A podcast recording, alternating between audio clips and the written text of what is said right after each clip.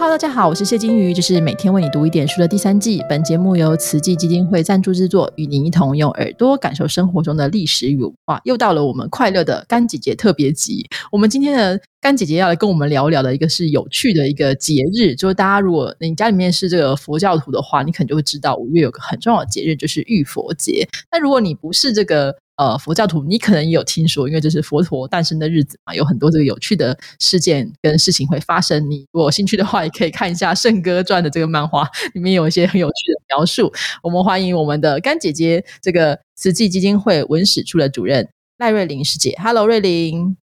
嗨，金鱼，各位听众，大家好。瑞玲，我们来聊一下浴佛节的由来吧。就是佛陀当年诞生之后发生了什么事情？为什么我们今天要浴佛呢？对，这可能要先科普一下了啊！我想大家每一个人都不会忘记自己的生日啊，叫母难日啊。那其实对于佛陀来说啊，他是在佛教里的一个圣者，我们圣尊啊，就是尊者，也是一个大智慧者。所以当然我们也会特别注重，哎，像这样子有智慧的人是如何来的？那按照呢，在当时他的母亲哈要回到娘家来。就是生孩子跟坐月子，哎，这个可能跟蛮多这个传统家庭会有一点像啊，对。但是对途经呢，他就产下了这个释迦牟尼佛。当然，对于释迦牟尼佛，就是我们叫悉达多太子啊，他的出生啊，呃，会有很多这个比较奇特的这个故事哈。没错，没错，没错哈。不过呢，是在蓝毗尼园的无忧树下哈生下了他。那这个太子生出来之后啊，当然大家非常的高兴啊。于是，在佛经里面就提到了，他诞生之后啊，就可以步行七步，一手指天，一手指地，就说了天上天下唯我独尊。好，这个时候呢，天空啊就下起了雨啊，跟花香。那有九龙啊吐水来沐浴这个太子，好，代表是一种人天的共同庆祝。好，我想这可能，呃，用现在的眼光来看，感觉是下了一场暴雨吗？好，我没有这个不尊重的意思啊。不过转换成这个，如果以一份崇敬的心来看呢，其实你想啊，科学一点啊，宝宝刚出生的时候哈，是不是也是应该就是要帮他做清洁的动作？嗯，没错，没错，没错，没错。好，那当然这里呀是更加的圣化，也是对于这个。佛陀的这个尊重，哈，悉达多太子的尊重，所以在这个出生的时候，哈，用香汤来灌洗佛像，哈，就成为了浴佛节，好，也就是佛陀圣诞了。所以每一个人过生日的方法不一样，你可能会去啊，这个切个蛋糕，可能会去狂欢一天，哈。但是呢，如果是以佛教的佛陀的诞辰来说，我们是用一份非常亲近的心，然后用。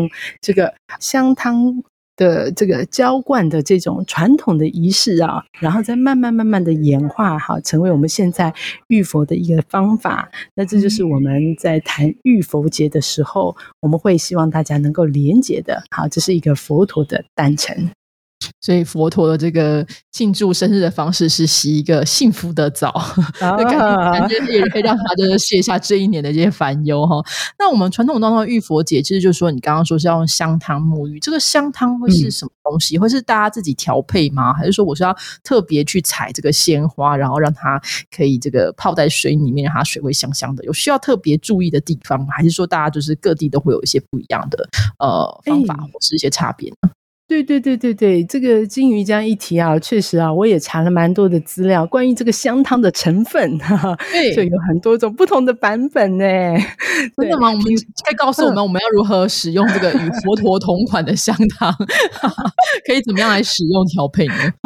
好，我看到的其实有一个版本啊，它比较是强调，比如说像陈皮啊、茯苓啊、地骨皮跟肉桂、当归，还有甘草。好，你。光是听这些的名称哈，蛮其实它中药的呢，中医的错，它就是一种呃香气，然后当然它比较重要的就是它能够做到的是解毒、清热解毒。好，你可以想象在这个印度也好，或者是古印度那个环境里面，其实他们的生活啊，呃，更在乎的是这种疾病的去除。好，所以它呢会是比较以这种强健体魄哈跟免疫机能的提升啊。对好，那确实有这个我们再看清热。对，清热解对对对因为有地骨是那个枸杞根嘛，对我们彰化人都会喝地骨露，哎，对对 对对对上火就解毒还蛮重要，所以我们这在这个烹煮香汤的过程，可能也是一个，这之后还可以喝吗？说就是我们可以之后可以再用它吗？就也是蛮有趣的。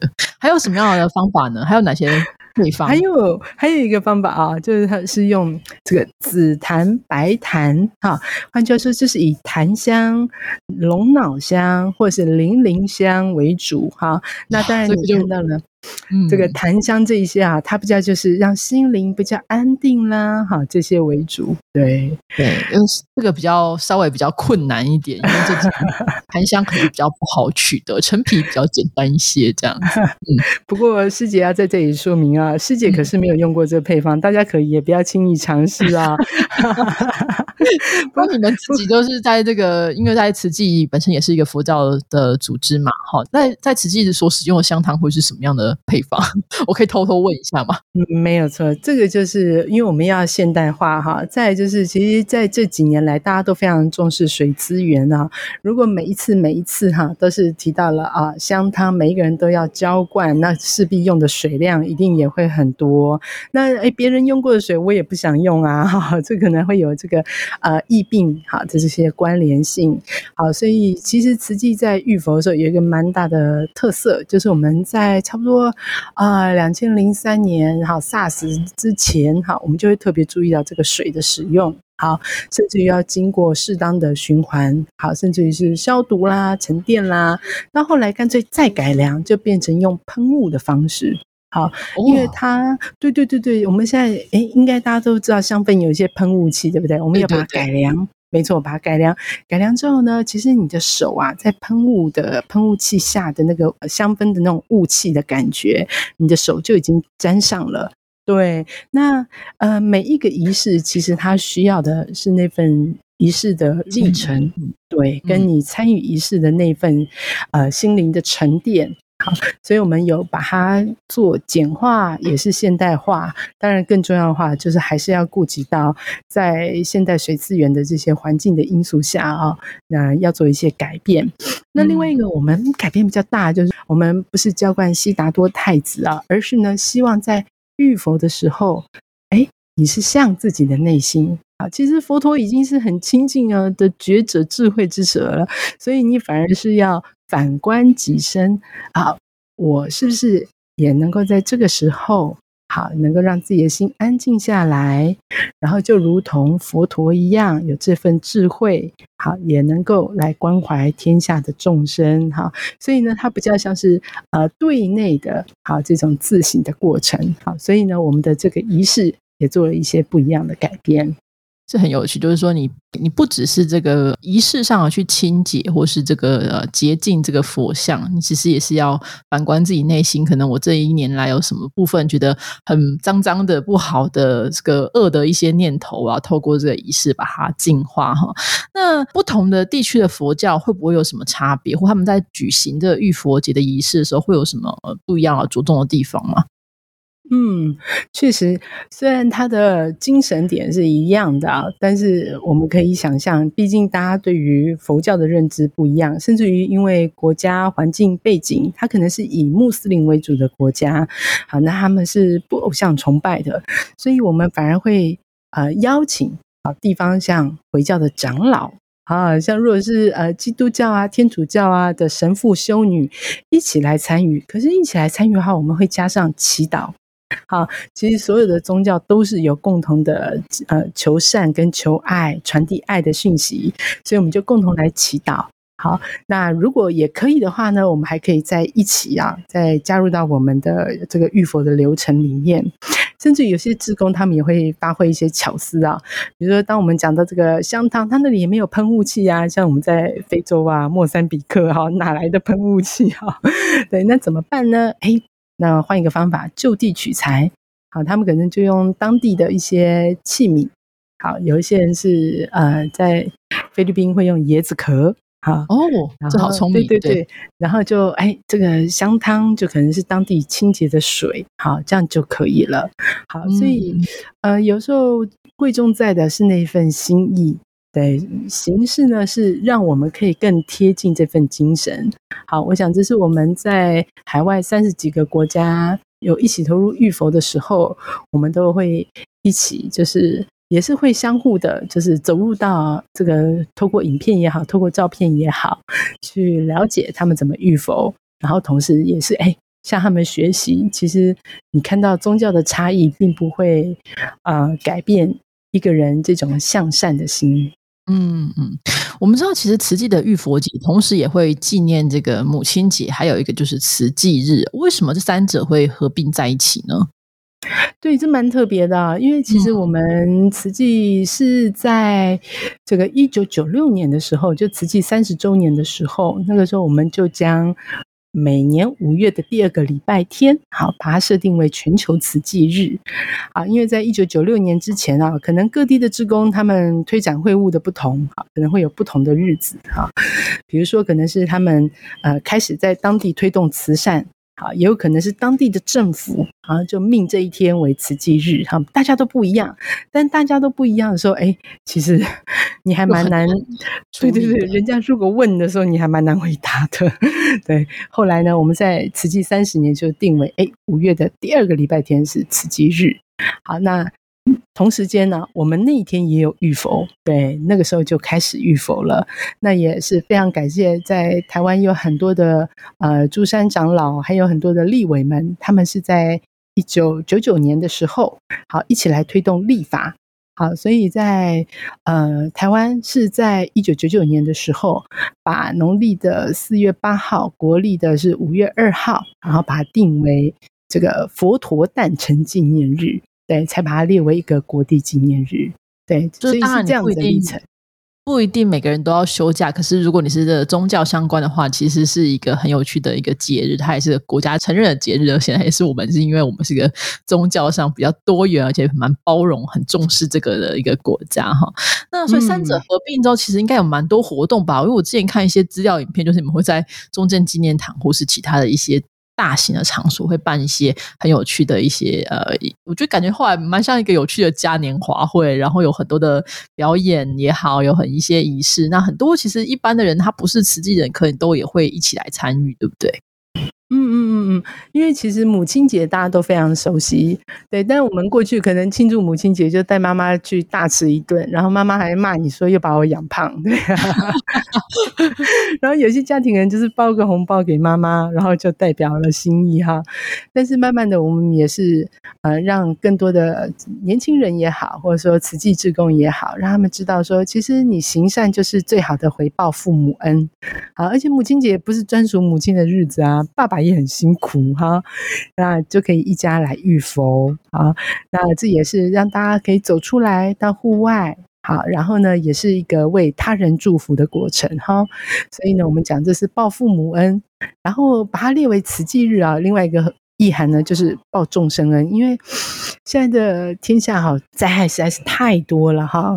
呃，先前我们讲气候变迁也好，气候急难也好哈，一直到现在，好在这个疫情。所以呢，我们也希望透过这个时候哈，能够慈济日，那就是全球的慈济人一同来关怀所有苦难的人。所以有时候呢，呃，我们海外的分支会点也会在选在这个日子的前后，也会有一些固定的发放啊等等，或者是热食啊，好，那这也是活动的其中一部分。当然，更多的哈，可能也会搭配每年的主题不同啊。有的时候我们会宣导。比如说节能好，资源回收好，那有时候呢也会呃搭配我们社区的读书会，然后邀请大家一起走出户外啊，这样子。